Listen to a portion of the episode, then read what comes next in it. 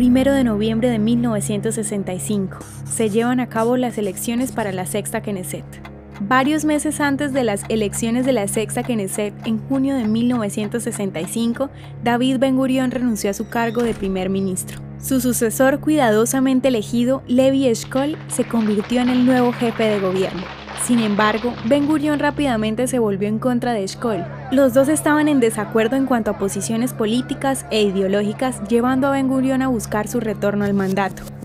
El 1 de noviembre de 1965, Eshkol y el partido Alineamiento se enfrentaron al resurgente David Ben Gurion y su nuevo partido, Rafi.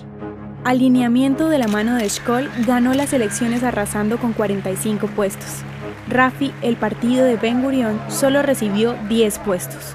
Eshkol se reafirmó en el poder justo antes de la guerra de junio de 1967 y su liderazgo e instintos políticos le ayudaron a Israel a maniobrar con éxito este complicado periodo de guerra y diplomacia.